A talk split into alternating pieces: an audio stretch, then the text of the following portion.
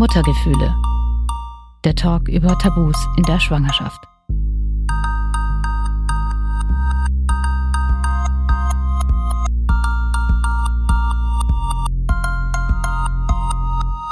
Wenn ihr an eine Wochenbettdepression denkt, dann habt ihr doch ganz bestimmt die Mütter im Kopf, denen es nach der Geburt ihres Kindes psychisch nicht gut geht. Worüber aber kaum gesprochen wird, das sind die Väter. Die können zum einen auch an einer postpartalen Depression leiden und zum anderen ist ihre Situation, wenn ihre Frau darunter leidet, auch nicht einfach. Hallo, ich bin Katharina und Host dieses Podcasts. Die Aufzeichnung läuft. Okay, wunderbar. Müsstest du auch sehen. Ähm, ja. Genau. Und das ist Bert, mein Gesprächspartner in dieser Folge. Er hat genau das erlebt. Seine Frau litt schon während der Schwangerschaft und auch danach an Depressionen. Sie hat sie nicht gewickelt, sie hat sie nicht gebadet, äh, gar nichts. Sie konnte mit unserer Tochter nichts anfangen hier. Und ja, es blieb halt alles an, an mir, respektive dann den Freunden und der Verwandtschaft hängen, äh, sich darum zu kümmern hier. Meine Frau war quasi zu 100 Prozent mit sich selbst beschäftigt. Die Wochenbettdepression seiner Frau war nicht nur für sie, sondern auch für Bert eine enorme Belastung. Seine eigene Depression hat er dadurch lange Zeit unterdrückt. Bert hat funktioniert, bis es dann irgendwann zu viel wurde. In dieser Folge erzählt er mir von der postpartalen Depression seiner Frau und von seiner eigenen. Damit wir deine Situation verstehen, müssen wir auch auf deine Frau schauen, die ja auch eine Wochenbettdepression entwickelt hat. Ähm, kannst du uns mal mitnehmen äh, in die Zeit eurer Schwangerschaft, also die Schwangerschaft deiner Frau? Ich kann nur aus eigener Erfahrung sagen, ich hatte ja eine Depression schon während der Schwangerschaft. Habt ihr schon während der Schwangerschaft gemerkt, dass da irgendwas anders ist, also dass da depressive Gefühle sich entwickelt haben bei deiner Frau? Ja, definitiv. Also meine Frau hatte zwei Fehlgeburten und hatte äh, auch sehr damit zu kämpfen und äh, hatte eigentlich schon, äh, ich sag mal, den Kinderwunsch oder den Gedanken, ein Kind zu bekommen, ad acta gelegt, ist dann aber dann doch nochmal schwanger geworden, hatte aber schon die ganze Zeit während der Schwangerschaft die Befürchtungen, dass dieses Kind auch abgehen wird und äh, hatte auch permanent hm, Schmerzen und ihr ging's nicht gut und äh, psychisch war auch nicht alles so in Ordnung bei ihr und äh, ja, also das war, hatte sich schon, schon angebahnt hier während der Schwangerschaft, muss man sagen. Das sind ganz wichtige und sensible Themen, die Bert da anspricht und die seine Frau und auch er erlebt haben, aber über die meiner Meinung nach viel zu wenig gesprochen wird. Wenn euch die Themen Fehlgeburt oder auch Totgeburt nicht zu nahe gehen, dann hört euch doch mal meine Folgen 1 und 8 an. Da geht es genau um die beiden Tabuthemen und auch darum, wie die Frauen und Paare mit einer Folgeschwangerschaft umgehen oder auch umgegangen sind. Gleichzeitig möchte ich aber auch sagen, dass diese Folgen sehr detailliert und offen geführt wurden. Wenn euch die Themen zu sehr belasten könnten, dann hört euch die Folgen besser nicht oder nicht allein an. Wie war das dann für dich? Also ich kann das nur aus eigener Erfahrung sagen, dass man sich da, ich sag mal, recht hilflos fühlt, wenn man da daneben steht. Wie, wie war das für dich? Ja, ich habe mich natürlich auch äh, sehr schlecht gefühlt. Zum einen, weil ich ihr irgendwie nicht äh, ja, ich sag mal, nicht helfen konnte. Ich konnte sie zwar unterstützen und, und fragen, wie es ihr geht, und äh, aber ich sag mal, ich konnte ja schlecht irgendwelche Schmerzen abnehmen oder irgendwelche Befürchtungen. Ich habe versucht, sie irgendwie zu beruhigen, soweit mir das möglich war. Aber ähm, ja, es war halt eine sehr, sehr schwierige Schwangerschaft hier von, von Anfang bis zum Ende, muss man sagen. Ja. Wie war das denn dann für dich, als es deiner Frau in der Schwangerschaft nicht so gut ging? Dachtest du, naja, okay, das ist jetzt halt in der Schwangerschaft und das wird schon wieder weggehen? Oder dachtest du, oder hast du dir Gedanken gemacht, dass das dann auch so sein könnte, wenn euer Kind auf der Welt ist?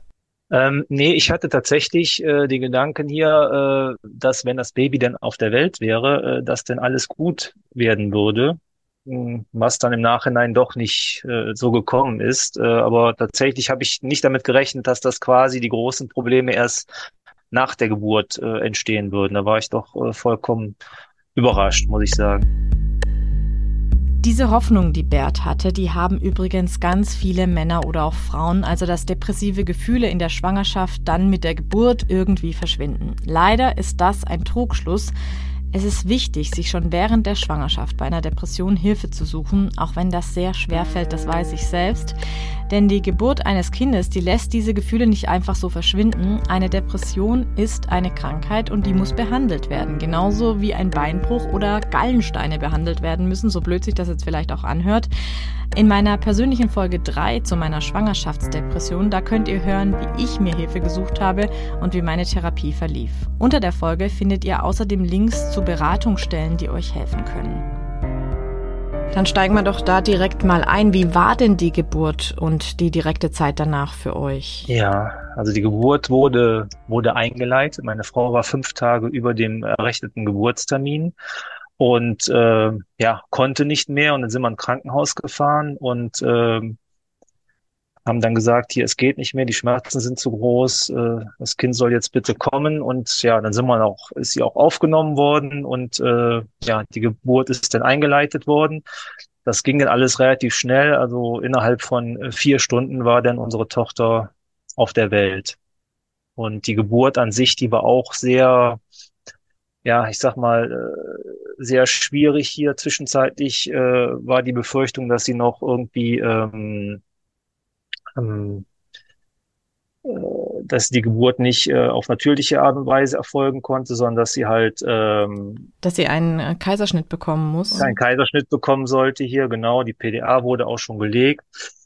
Im Endeffekt, äh, ja, ist das Kind denn, äh, ich sag mal, äh, wortwörtlich ihr aus ihr rausgepresst worden. Ähm, ja, da hat so ein Arzt, ein ziemlich großer Arzt, ich weiß nicht mehr genau, wie der Griff heißt, so eine Art, ähm, ja, ihr den Ellbogen sozusagen ja. in den Bauch gerammt und dann ist es quasi dann so mit letzter Kraft so rausgepresst worden und äh, ja, ist dann also doch nicht zum Kaiserschnitt gekommen, aber meine Frau äh, hat auch sehr viel Blut verloren und äh, sie war wirklich sehr schlecht dran direkt nach der Geburt. Also ihr ging es überhaupt nicht gut.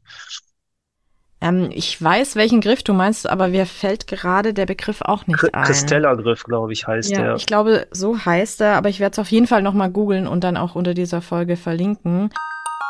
Diese Methode, die Bert da beschreibt, die heißt tatsächlich Christella-Griff und die ist sehr umstritten und wird von vielen Frauen als Gewalt bei der Geburt empfunden. Dazu erzählt Bert auch gleich noch mehr. Ich habe euch zum Christella-Griff einen aktuellen Artikel von eltern.de unter dieser Folge verlinkt. Und ich hoffe, ich nerv euch jetzt nicht mit den ganzen Teasern auf meine anderen Folgen, aber dieser Griff und Gewalt bei der Geburt, die sind auch in meiner Folge 9 zum Thema Geburtstrauma Thema. Hört doch auch da gerne mal rein. Ich habe schon gehört, dass dieser Griff früher öfter angewandt wurde, aber wusste jetzt auch nicht, dass er dann heute oder jetzt in der Zeit noch angewandt wird.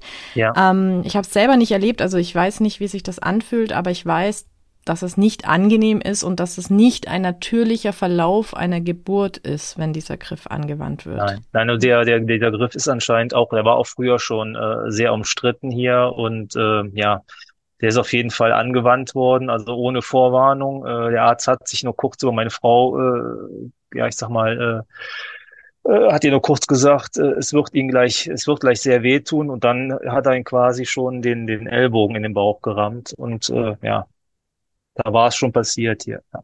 Ja, bei allem, was ihr da jetzt erlebt habt bei der Geburt und da ja auch die Schwangerschaft jetzt nicht wirklich schön war, kann ich mir vorstellen, dass vielleicht auch die Zeit danach dann nicht die beste Zeit war. Wie war das denn bei euch? Ja, als wir nach ein paar Tagen nach Hause kamen hier, äh, war meine Frau äh, ja sehr schlecht dran. Also ihr ging's äh, körperlich als auch geistig äh, gar nicht gut und äh, sie hatte auch äh, überhaupt keine Beziehung zu, zu unserer Tochter hier und äh, konnte sie gar nicht in den Arm nehmen oder irgendwas mit ihr, mit ihr anfangen. Also sie war quasi komplett, äh, stand komplett neben sich. Also das war, hatte ich noch nie, also wir kennen uns schon sehr lange, aber sowas hatte ich noch nie äh, bei ihr erlebt. Sie ist normalerweise ein, ein Mensch, der mit beiden Beinen voll im, im Leben steht. Und das war, ich habe ja auch irgendwann mal gesagt, hier, äh, du bist nicht meine Frau, du bist irgendwer anders hier, weil so kenne ich dich gar nicht. Also das äh, hat mir teilweise ein bisschen, ein bisschen Angst gemacht hier.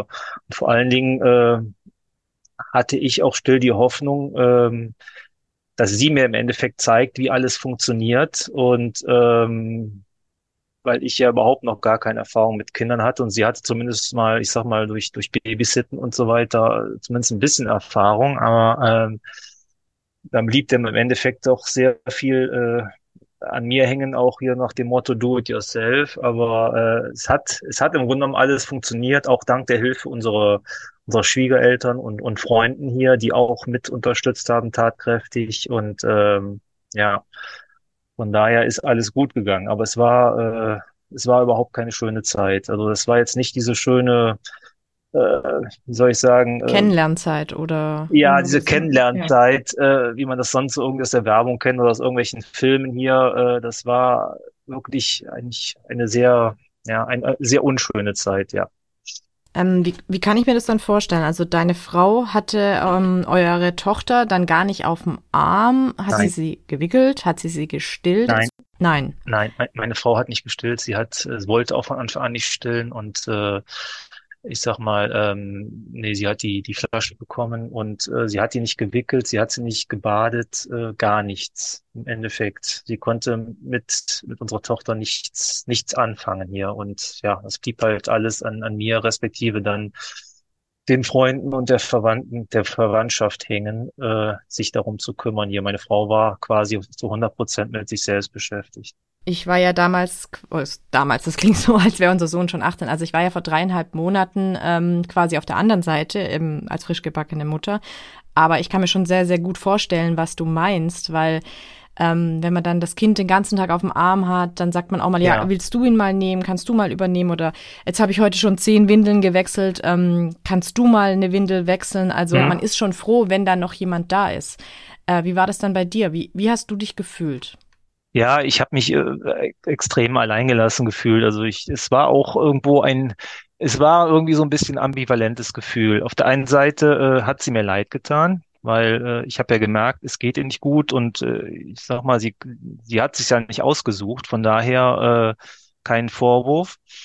Auf der anderen Seite äh, habe ich aber schon gedacht, ja, jetzt lässt du mich hier mit allem allein. Äh, das kann ja wohl nicht wahr sein. Zumal äh, die unsere Tochter auch noch ein Schreikind war. Also die Nächte waren dann auch äh, alles andere als, äh, ich sag mal, entspannt sozusagen. Also das, das lief dann eher so ab, dass man sie die halbe Nacht äh, im Zimmer rumgetragen hat. Und dann hat sie auch geschlafen auf dem Arm. Wenn man sie hingelegt hat, dann äh, waren die Augen auf und dann hat sie angefangen zu schreien. Also das war, äh, es war äh, ja sehr anstrengende Zeiten, gerade so die ersten Wochen und Monate. Ja. Das war dann aber schon deine Aufgabe, oder? Weil ich kann mir vorstellen, also eure Freunde oder auch die Großeltern, die haben wahrscheinlich nicht bei euch übernachtet und haben dir dann nachts eure Tochter abgenommen, Sel oder? Äh, seltenst. Ich habe einmal war äh, eine Freundin da und hat mich dann unterstützt, weil ich tatsächlich komplett mit den Nerven da am Ende war und sie hat mir da so ein bisschen äh, bisschen geholfen, aber ich sag mal, die allermeisten Nächte war ich dann doch schon auf mich äh, allein gestellt, weil meine Frau dann teilweise auch gar nicht bei uns im Haus war. Sie ist dann äh, zu ihren Eltern gegangen, die wohnen hier äh, zwei Straßen weiter, weil sie es einfach nicht mehr den psychischen Druck nicht mehr ausgehalten hat, sozusagen hier mit, mit uns in, in einem Haus zu sein und ist dann quasi, ich sage jetzt mal in Anführungszeichen, zu ihren Eltern geflüchtet, dann um da äh, die Nacht zu verbringen, um dann das, das Kind, äh, Kindesgeschrei und so weiter nicht, nicht mitzubekommen hier und dass sie halt dann irgendwo dem Ganzen äh, hilflos gegenübersteht und dann, äh, ja, ich sag mal, aufgrund der Krankheit nichts machen kann, ja.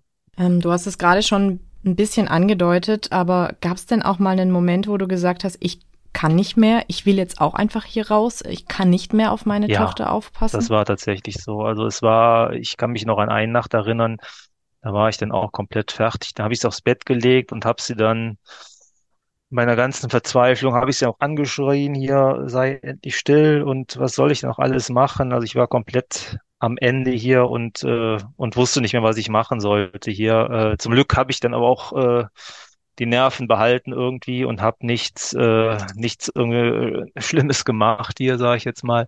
Aber äh, ja, das war das war schon sehr grenzwertig teilweise. Ja, das kann ich mir sehr gut vorstellen. Äh, man liest ja auch viel, wenn man äh, schwanger ist oder gerade Mutter wird oder Eltern wird.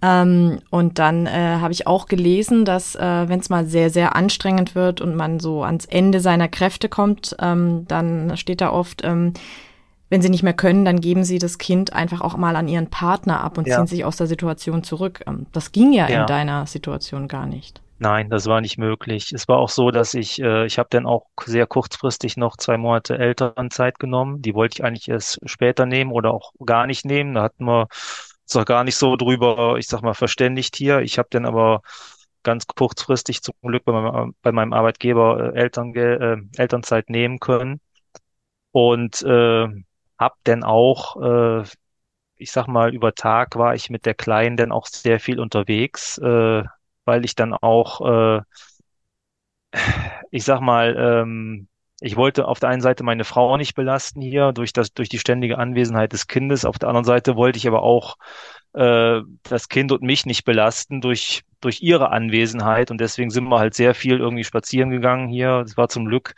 in der Zeit auch noch äh, halbwegs gutes Wetter, dass wir dann auch äh, viel spazieren gehen konnten. Und dann waren wir halt sehr viel bei den Großeltern oder Urgroßeltern von der Kleinen und ja, haben dann so, ich sag mal, eher die Tage so verbracht, anstatt dann irgendwie, ähm, ja, ich sag mal, noch meine Frau äh, mit, mit unserer Anwesenheit dann noch zu, zusätzlich zu belasten. Es klingt jetzt ein bisschen so, nimm's mir bitte nicht übel, als wärst du ein alleinerziehender Vater gewesen in dieser Zeit. Ähm, ja, äh, war auch teilweise so. Also es war gerade die ersten Monate war es tatsächlich so.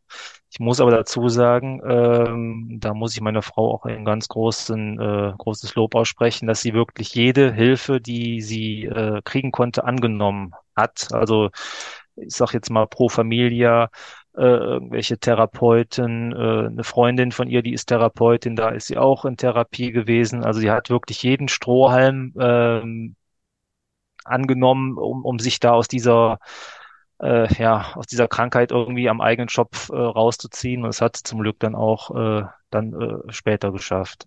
Was war denn für dich so die schlimmste Phase, die deine Frau hatte? Ja, die schlimmste Phase war einfach, ähm, das war so ungefähr ein Monat nach der Geburt. Das war, das war äh, Weihnachten 2013. Da hatten wir meine meine Eltern am ersten Weihnachtstag zum zum Mittagessen da und meine Frau wollte das Essen vorbereiten und hatte irgendwie äh, äh, hat sie die Kleine auf dem Arm und irgendwann ist ihr dann irgendwie äh, schwindelig geworden und dann ist sie quasi umgekippt und hat dann noch in allerletzter Sekunde hier meiner meiner Mutter das äh, das Kind in in die Arme gedrückt, sonst wäre sie irgendwie noch draufgefallen und äh, ja und das war dann auch die Zeit ähm, wo es ihr so richtig schlecht ging. Und am nächsten Tag sind wir dann auch nochmal ins Krankenhaus gefahren. Und äh, weil sie wollte auch ins Krankenhaus, die wollte nicht mehr zu Hause sein. Sie wollte einfach nur, ja, wie soll ich sagen, ihre Ruhe haben.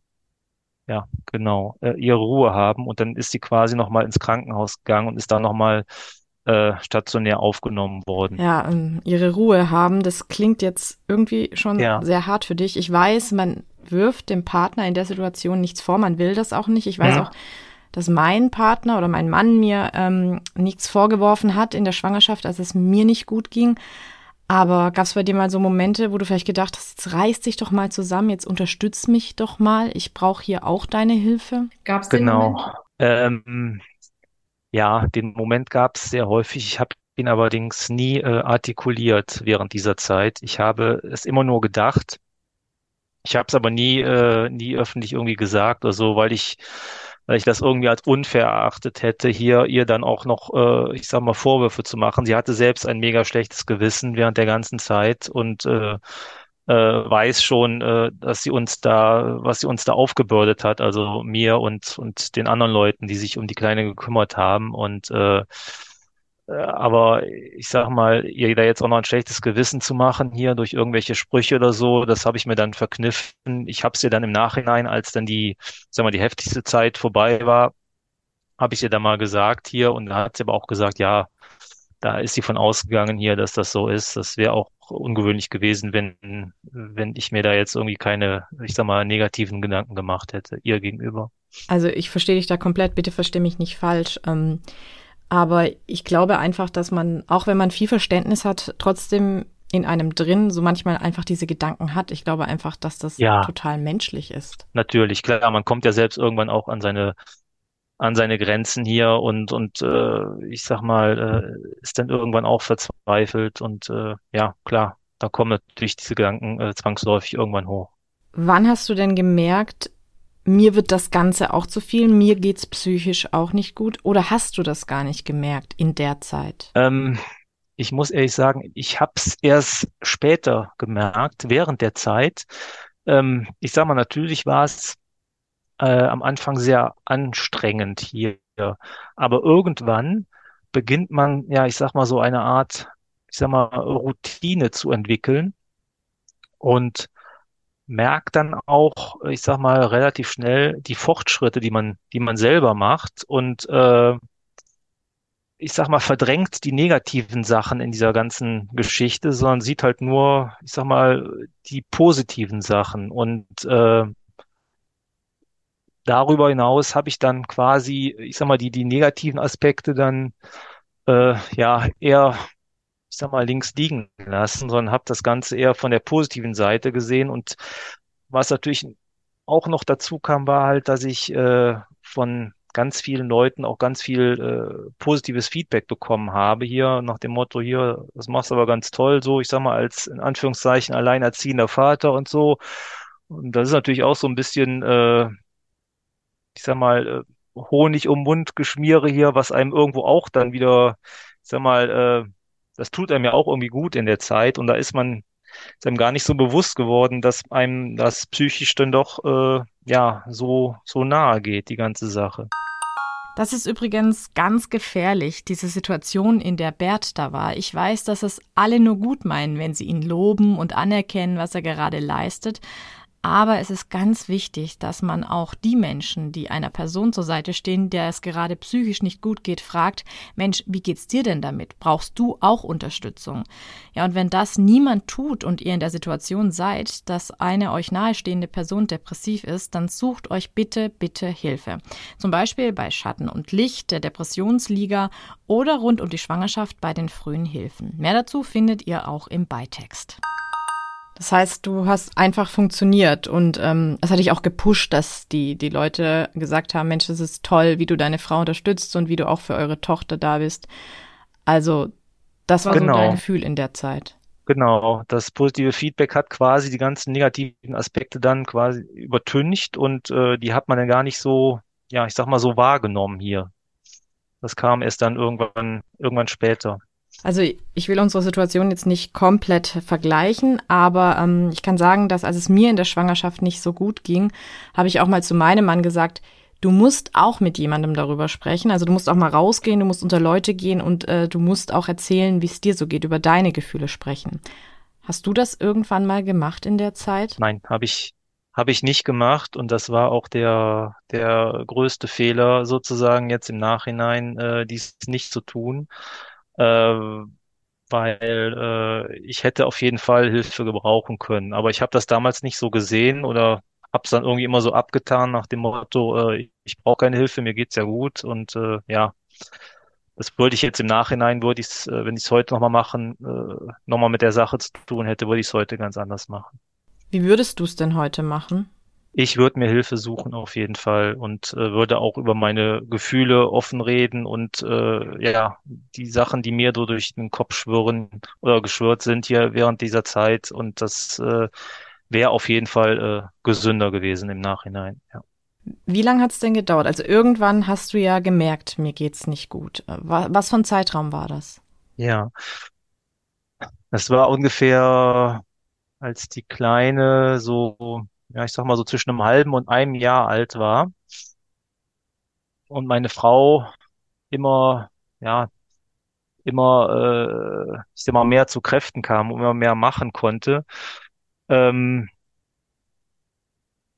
und immer mehr auch, ich sag mal, die, die Sachen, die sie halt am Anfang nicht machen konnte, dann immer mehr übernommen hat, habe ich halt gemerkt, dass ich irgendwo mit meinen Kräften komplett äh, am Ende war. Also ich habe ihr denn auch äh, die ganzen Sachen freiwillig überlassen, weil ich sie einfach dann äh, ja nicht mehr machen konnte oder wollte und äh, habe mich dann immer mehr so, ich sag mal, äh, zurückgezogen aus dieser ganzen äh, ja ähm, Erziehungskiste, sage ich jetzt mal. Das heißt, deiner Frau ging's besser und dir ging's schlechter. Genau. So wie es ihr besser ging, ging es mir dann schlechter. So kann man es ungefähr sehen, ja. Hattest du denn Angst? Also ich kann mir vorstellen, dass du jetzt eine sehr, sehr enge Bindung zu deiner Tochter hattest, weil ihr habt ja viel miteinander gemacht. Du hast dich sehr, sehr viel um sie gekümmert. Hattest du denn Angst, dass, wenn es dir jetzt nicht gut geht und du dich zurückziehst, dass das was mit eurer Bindung machen könnte? Ähm, da habe ich mir ehrlich gesagt wenig Gedanken zu gemacht. Die Gedanken habe ich mir eher zu einem anderen Thema gemacht. Und zwar, es war so eine Art, wie soll ich das sagen? Ich fand es auf der einen Seite schön, dass es meiner Frau besser ging und sie sich mehr um unsere Tochter kümmern konnte und auch diese Zeit, die sie halt verpasst hatte, wieder, ich sag mal, nachholen wollte.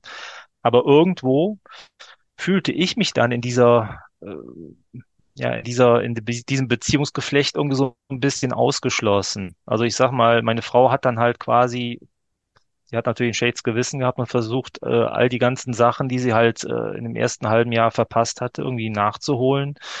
Und ähm, ich fühlte mich irgendwie so ein bisschen, ja, wie soll ich sagen, so ein bisschen ausgeschlossen dann aus dieser, aus dieser Sache. Auch ganzen Sachen, die ich vorher noch so allein bestimmt hatte, die musste ich ja jetzt dann irgendwie auch mit ihr zusammen besprechen und äh, sie hat halt dann eventuell bei bestimmten Dingen andere andere Meinung als ich, wie man das machen sollte, müsste.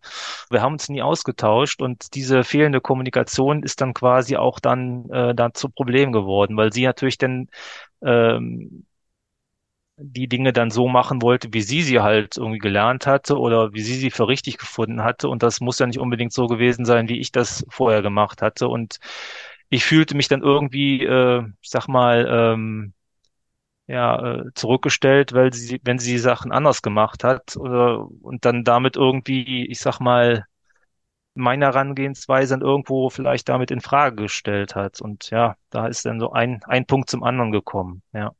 Das klingt ziemlich krass und auch ziemlich belastend für eine Beziehung. Standet ihr denn schon mal vor einer Trennung? Ja, äh, das äh, war schon mal öfter Thema, ja. Weil es euch einfach psychisch beiden dann zu viel wurde, oder? Ja, also äh, ich sag mal so, äh, diese ganzen, äh, dieses ganze Thema hat natürlich dann auch zu irgendwelchen Zerwürfnissen in der Beziehung äh, geführt und äh, man hat dann verschiedene Meinungen zu gewissen Themen und ja, das ist, das ist sehr schwierig dann teilweise gewesen, ja. Gehen wir nochmal auf dich ein auf, und auf deine psychische Verfassung. Ich meine, ähm, man hat ja immer mal wieder Phasen im Leben, in denen es eigentlich so gut geht, aber wie hast du gemerkt, das ist es hier keine Phase, mir geht's wirklich nicht gut und ich komme da auch alleine nicht Ja. mehr raus?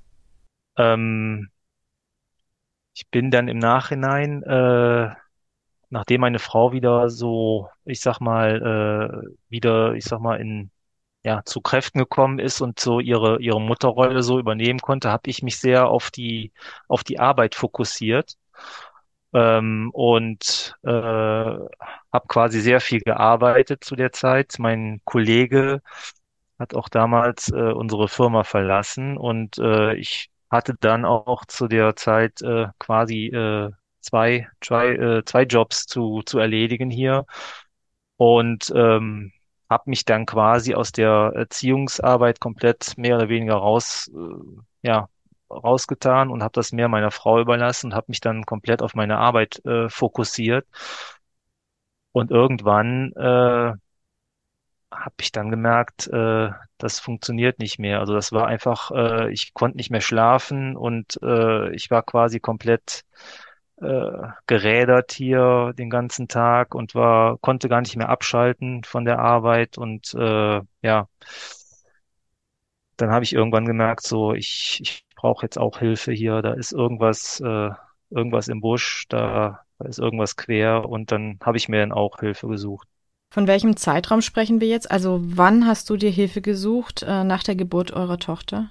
Ja, ähm, also das mit der, äh, mit der Arbeitssituation, das war ungefähr äh, drei Jahre nach der Geburt und dann hat es nochmal, ja, nochmal knapp zwei Jahre gedauert, bis ich dann irgendwann äh, nach langem Zureden meiner Frau dann mir doch auch mal Hilfe gesucht habe. Ich habe das wirklich äh, lange Zeit äh, abgestritten, dass ich überhaupt Hilfe brauche und äh, habe das überhaupt nicht eingesehen und äh, ja, dann habe ich an 2018 angefangen, mir ein, eine Therapeutin zu suchen. Krass, oder? Erst nach fünf Jahren hat sich Bert Hilfe gesucht. Aber ich finde es sehr stark von ihm, dass er es getan hat und dass er gesehen hat, dass er Hilfe braucht. Das können nämlich viele gar nicht.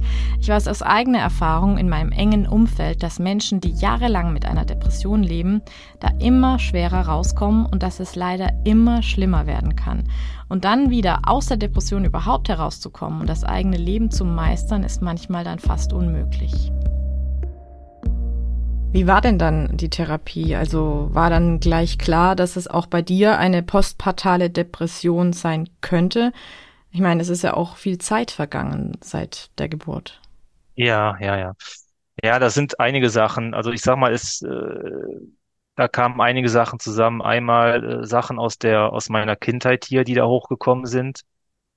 Irgendwelche, ich sag mal, Verhaltensweisen und Glaubenssätze, die noch irgendwo tief in mir verankert waren, die dann irgendwo, ich sag mal, im, im Erwachsenenalter nicht mehr funktioniert haben. Dann das Thema mit meiner Frau, mit der postpartalen Depression. Und dann kam natürlich noch das Thema mit der, mit der Arbeitsbelastung hier. Äh, da kamen also mehrere Sachen auf einmal äh, zusammen, die dann halt zu einer äh, Depression geführt haben. Dann bei mir. Ich war mir teilweise unschlüssig, ob ich diese Folge Wochenbett oder postpartale Depression bei Vätern nennen soll, da bei Bert ja auch andere Faktoren eine Rolle spielen. Aber ich glaube, dass das Wochenbett und seine Erlebnisse da einen Großteil seiner depressiven Gefühle ausgelöst haben und habe mich deshalb entschieden, die Folge schon unter Wochenbettdepression laufen zu lassen. Und dann hast du eine Therapie gemacht. Also das war dann deine Art der Hilfe, die du dir gesucht hast. Das war jetzt keine Gruppentherapie, sondern du hattest dann eine Einzeltherapie bei einer Therapeutin oder bei einem Therapeuten. Genau, ein, eine Psychotherapeutin äh, habe ich mir gesucht und äh, habe dann angefangen, Therapie zu machen. Und äh, ja, äh, das äh, hat dann äh, eine Zeit lang ganz gut funktioniert. Dann war die Therapeutin aber irgendwann nicht mehr da und ähm, mit der Nachfolgerin hatte ich dann so meine Probleme, hab's dann irgendwie abgebrochen. Äh, ja, und bin dann nachher nochmal äh, richtig abgestürzt und bin dann auch nochmal, äh, ich sag mal, in einer, äh, in einer stationären Behandlung gewesen hier, therapeutisch und habe jetzt mittlerweile aber äh, eine neue Therapeutin gefunden, die mir, mit der ich sehr gut klarkomme und äh, mit der ich auch dann äh, Fortschritte mache in meiner Therapie. Was heißt abgestürzt? War es dann so, dass du irgendwann gar nicht mehr konntest oder wie kann ja, ich mir das das war vorstellen? irgendwann, äh, ich, äh, ich war gar nicht mehr in der Lage, wirklich äh, mich auf Sachen zu konzentrieren. Und dann habe ich irgendwann zu meinem Arbeitgeber gesagt, hier, es geht nicht mehr, ich muss mich hier irgendwie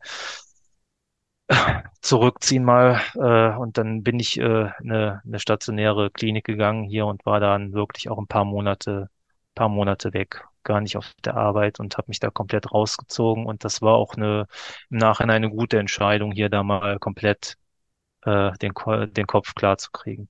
Das ist ja jetzt äh, eine relativ lange Zeit, dass es deiner Frau, aber auch dir nicht gut ging. Ja. Was hat das mit eurer Familie gemacht? Ja, es hat auf jeden Fall dazu geführt, dass unsere Beziehung äh,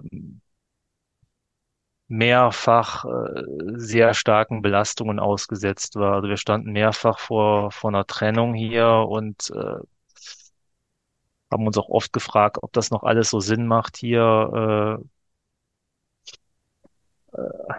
Auch in Bezug auf, auf die Kleine halt, weil sie natürlich auch die ganzen Probleme mitbekommen hat. Äh, ja, also das, das ist im, im Grunde immer noch ein, ein Prozess, der läuft und äh, der immer noch nicht abgeschlossen ist. Inwieweit nehmt ihr da eure Tochter mit, also in eure Gefühlswelt? Könnt ihr ihr erklären, wie ihr euch fühlt? Oder ist es überhaupt nötig, dass ihr ihr was erklärt? Ja, ich meine, sie ist neun Jahre alt, sie versteht mittlerweile schon ziemlich viel und äh, kriegt natürlich auch schon mal mit, wenn Papa und Mama hier äh, Diskussionen haben über gewisse Themen und äh, ich sag mal, äh, sie hat auch schon gemerkt, dass es mir nicht gut ging und äh, dass äh, sie hat natürlich auch, als ich damals in die in diese stationäre Klinik gekommen bin, auch geweint und äh, hat das nicht verstanden. Aber ich sag mal, ähm, im Nachhinein ähm, hat meine Frau es ihr so gut erklärt, dass äh, dass sie dann doch irgendwo verstanden hat, dass das irgendwo nötig war, dass der Papa jetzt irgendwo mal ein paar Monate, paar Monate nicht da ist, ähm, um sich mal irgendwie, ähm, ja, mal wieder gesund zu werden hier. Und, äh, wir versuchen halt ihr möglichst halt äh, sie normal, ich sag mal in Anführungszeichen normal zu, äh, ja, zu, zu erziehen. Ähm, es ist natürlich teilweise schwierig mit diesem, mit diesem Krankheitsbild, aber ich, ich, ja, ich kann nur sagen, ich versuche mein Menschen, Menschenmöglichstes hier, um, um mir so, so ein guter Vater wie möglich zu sein. Das glaube ich, aber ich finde es total richtig, dass du dir Hilfe gesucht hast, weil ich glaube, man kann kein guter Vater sein, wenn man nicht auch nach sich schaut und sich dann Hilfe sucht. Ja. Aber hast du manchmal trotzdem ein schlechtes Gewissen deiner Tochter gegenüber? Ja, also es gibt schon, ähm, es gibt schon mal so Momente, wo ich das Gefühl habe, dass sie einfach irgendwie ähm, viel näher zu ihrer Mutter, äh, das Verhältnis viel näher zu ihrer Mutter ist als zu mir, wo ich dann irgendwo auch so denke, hier ist das alles noch so, ist das alles noch so okay? Äh, aber dann gibt's auch wieder andere Momente, wo sie halt dann auch, äh, keine Ahnung, mich umarmt und äh, irgendwas Nettes sagt oder so, also wo man auch merkt, hier, nee, die Beziehung, die ist, die ist in Ordnung. Also ich sag mal, ähm, klar, die merkt schon, dass wir, dass wir Probleme haben, respektive ich in, in erster Linie, aber ähm, ich glaube, sie hat uns beide auch äh, sehr lieb, hat uns letztens auch nochmal so, so, ein, so einen schönen äh, Text geschrieben hier, so, so eine Art Gedicht hat sie geschrieben und da stand auch nochmal, wie, wie sehr sie uns beide lieb hat und äh, das war auch sehr, sehr rührend auf jeden Fall. Ja, ich glaube, ähm, ihr kämpft ja auch sehr viel, dass es euch als Familie wieder gut geht. Und ähm, ihr habt das ja auch alles zusammen durchgestanden. Und das ist ja auch bewundernswert, weil ihr könnt ja auch nichts für eure psychischen Gefühle, für eure psychische Situation. Nee, das ist so. Also von daher, ich kann äh, jeden nur ermuntern, sich äh, so schnell wie möglich äh, Hilfe zu holen, weil jeder Tag, den man irgendwie verstreichen lässt, ist irgendwie ein Tag zu viel und äh, es ist nichts Schlimmes, sich irgendwie Hilfe zu holen. Äh, da muss man sich auch nicht schämen oder sonst irgendwas. Das ist absolut in Ordnung und äh, da kann man auch ganz offen mit umgehen. Also das ist kein das ist kein, keine Sache, wo man sich irgendwie, wo man irgendwie ein schlechtes Gewissen haben sollte oder irgendwie beschämen sollte. Das ist alles absolut okay. Das ist total wichtig, was Bert da gerade sagt. Ich erwische mich nämlich manchmal selbst noch dabei, dass ich mich, naja, schämen ist, glaube ich, das falsche Wort, aber dass ich mich etwas unwohl fühle, dass viele Leute jetzt auch durch den Podcast wissen, dass ich in Therapie war. Was ja eigentlich völliger Quatsch ist, weil es so wichtig für mich war und weil es mir auch gut getan hat.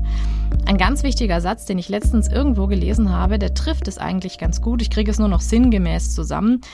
Es sind nicht die schwachen Menschen, die in Therapie gehen, es sind die starken. Und das stimmt total. Es kostet viel Mut und Überwindung, sich so mit sich und seinen Gefühlen auseinanderzusetzen, wie man es in einer Therapie tut. Das ist interessant, dass du das jetzt sagst, weil ich wollte dich gerade fragen, ähm, was du Vätern raten würdest, die in ähnlichen Situationen sind, in der du warst. Ja. Ähm, weil ich glaube, wenn man an postpartale Depression denkt, dann denkt man in den meisten Fällen eigentlich nur an die Mütter und nicht an die Väter. Ja. Ähm, was würdest du denn Familien raten, äh, die in ähnlichen Situationen sind, in der ihr wart oder in der ihr seid? Ja, auf jeden Fall. Äh, Zusammenhalt ist das Allerwichtigste, also dass man einen guten Freundeskreis hat, einen guten äh, Verwandtenkreis, der auch mit unterstützen kann, wenn es irgendwie geht. Und ansonsten auf jeden Fall immer Hilfe holen, sei es irgendwie, keine Ahnung, pro Familia, irgendwelche Therapeuten. Äh, Freunde sind sehr wichtig hier. Also Gespräche mit, mit Freunden sind auch immer sehr gut äh, in solchen Situationen hier. Und es ist ja oft schon eine Erleichterung, wenn man einfach mal sein Leid so ein bisschen, sag mal, wenn man einem Freund irgendwie mal sagen kann, wie es einem geht. Das ist schon mal irgendwo so ein bisschen äh, Erleichterung für einen selber hier. Und er muss gar nicht großartig irgendwas darauf sagen, sondern einfach nur, dass man mal, einfach nur mal sein Leid klagen kann. Das ist manchmal schon, schon mehr als genug. Bert, ich merke, wie schwer es dir auch fällt, über deine Situation zu reden oder über deine Gefühle, aber ich bin dir wirklich sehr, sehr dankbar, dass du das machst und dass du mir hier deine Geschichte erzählt hast, ähm, weil ich einfach glaube, ähm, dass viel zu wenig darüber gesprochen wird, wie es eigentlich Vätern ergehen kann in so einer postpartalen Depression, dass es auch nicht immer nur um die Mütter geht, sondern dass es auch Vätern richtig schlecht äh, gehen kann. Deswegen vielen, vielen, vielen Dank für deine Offenheit. Ja, kein Thema. Bitte, bitte. Ja, eigentlich bleibt mir zu dieser Folge nicht mehr viel zu sagen, als nochmal das zu wiederholen, was Bert am Ende gesagt hat. Wenn ihr an postpartaler oder an einer anderen Depression leidet, dann sprecht bitte darüber, holt euch Hilfe, lasst Unterstützung zu und bitte, bitte, schämt euch niemals dafür. Ich bin Bert sehr dankbar, dass er mit mir über seine Gefühle gesprochen hat und mir die Geschichte von seiner Familie erzählt hat. Mehr über Bert und seine Frau Britta erfahrt ihr auch in den Links unter dieser Folge. Wenn ihr mehr über meinen Podcast und mich erfahren wollt, dann folgt mir doch gerne bei Instagram. Ihr findet mich unter muttergefühle.podcast. Ich freue mich da über eure Likes und Kommentare und auch über eure Themenvorschläge. Die könnt ihr mir aber auch gerne per Mail schicken an kontakt@muttergefühle mit ue-podcast.de und gebt mir doch gerne auf allen Plattformen eine Bewertung für meinen Podcast, da würde ich mich sehr freuen. Das war's mit dieser Folge. Ich freue mich, wenn ihr beim nächsten Mal wieder dabei seid. Macht's gut und tschüss.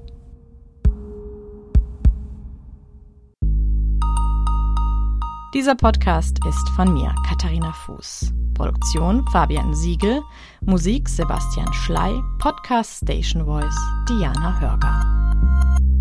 Das war Muttergefühle, der Talk über Tabus in der Schwangerschaft. Die nächste Folge gibt's in zwei Wochen.